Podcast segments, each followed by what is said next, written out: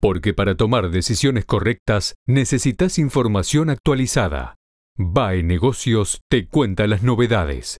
Economía y finanzas contadas por nuestros especialistas. Cómo invertir y cómo ahorrar en tiempos de crisis. Actualización de mercados. Situación financiera. Dólar y tipos de cambio. Un podcast. Toda la información económica. Sin lo financiero no se puede. Con lo financiero solo no alcanza.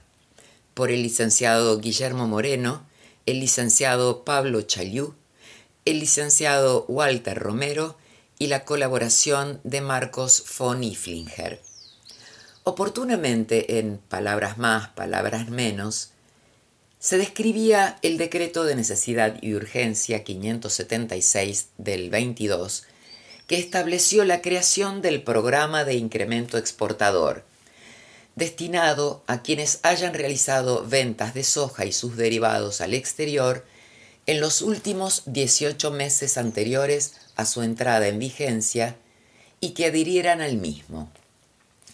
La norma definía que el contravalor de las mercaderías se perfeccionaría a 200 pesos por dólar estadounidense, incluyendo las operaciones tipificadas como prefinanciación y pago anticipado de exportaciones.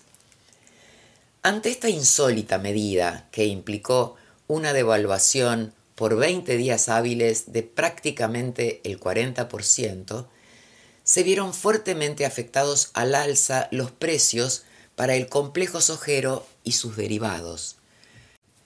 Naturalmente, como fuera explicitado en política económica, para el bien común o el interés particular, esto tuvo múltiples impactos domésticos e internacionales. Una extraordinaria transferencia de ingresos en favor de los sectores rentísticos, terratenientes de la zona núcleo de la Pampa Húmeda, desde los sectores populares, profesionales independientes, trabajadores formales e informales, jubilados, pensionados, entre otros, a través de los aumentos en los valores de los bienes salario, ya sea de manera directa, aceite de soja y mezcla, o indirecta, alimento balanceado y biocombustibles.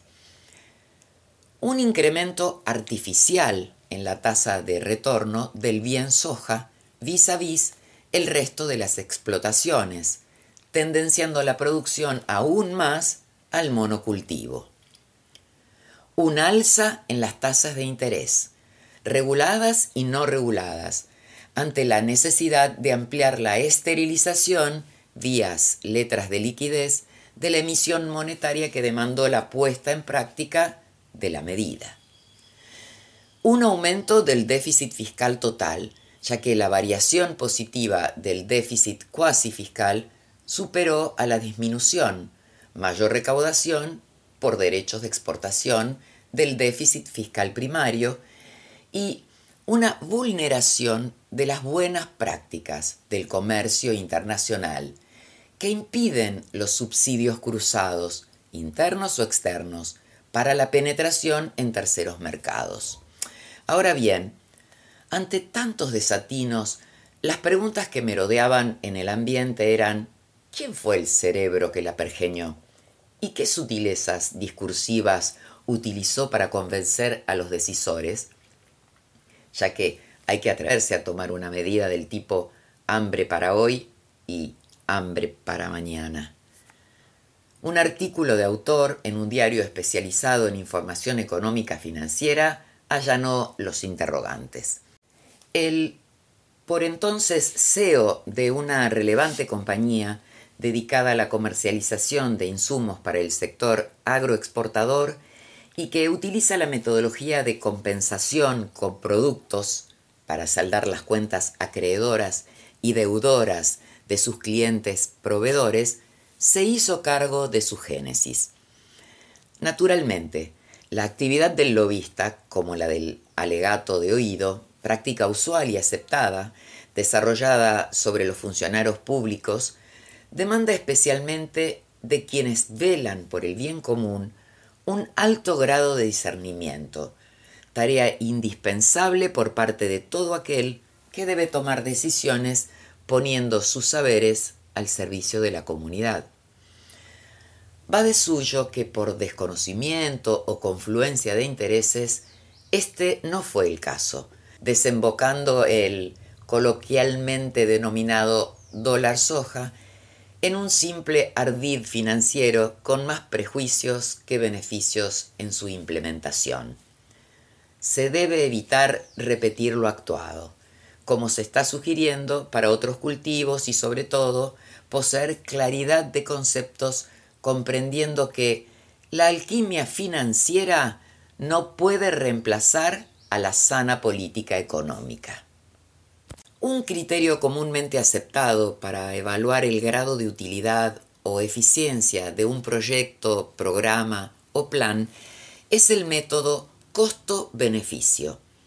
Así, al utilizarlo sobre los resultados que generó la aplicación de la norma que dio origen al tipo de cambio diferencial y temporario que se concedió a las exportaciones de soja, las conclusiones son notoriamente desfavorables. A las razones ya mencionadas para el mercado interno se le debe agregar que toda la operatoria durante el mes de septiembre del corriente año simplemente se redujo a un préstamo de las empresas exportadoras al Banco Central de la República Argentina bajo el modus operandi de prefinanciación o pago anticipado de exportaciones. Ello se deriva del análisis de los datos brindados por el Instituto Nacional de Estadística y Censos en el informe técnico sobre el intercambio comercial argentino septiembre 22. Allí se destaca con precisión que la exportación de la soja y sus derivados alcanzó los 1.732 millones de dólares, siendo inferior en 360 millones de dólares a la observada en el mismo periodo del año anterior. Así las cosas. Si por alguna razón endógena o exógena no se pudiera cumplir con los embarques ya pagados, la hoja de balance del Banco Central de la República Argentina debería reflejar con precisión el posible incordio, ya que los asientos realizados están sujetos a reversión, modificando radicalmente la posición de reservas internacionales. A su vez, cuando culmine el trimestre en curso, octubre, noviembre, diciembre, se podrá evaluar si efectivamente hubo o no un incremento en su comercialización al exterior. En este marco, se hace indispensable trocar estos novedosos artilugios que difunden entre muchos los padeceres generales y entre pocos los beneficios particulares por medidas que tengan como eje resolutivo las demandas de las mayorías. Es bajo esta premisa que en la pampa húmeda y el pago de la deuda externa se proponía una ley de arrendamientos rurales compensada, que disminuya sustancialmente el costo del alquiler de la tierra para los productores.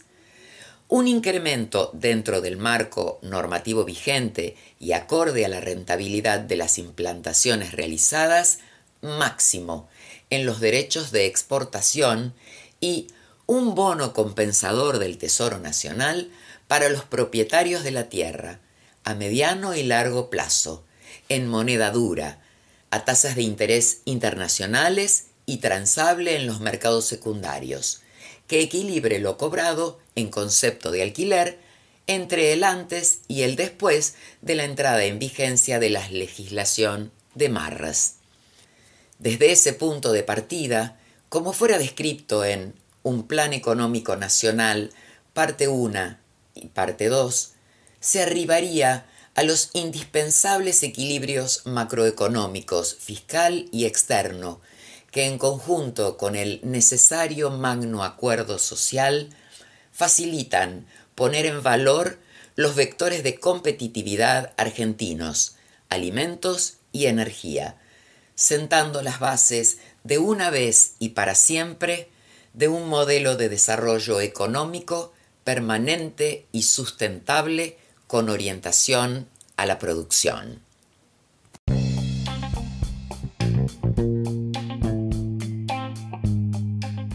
Nos vemos en el próximo podcast. Mientras tanto, mantenete actualizado.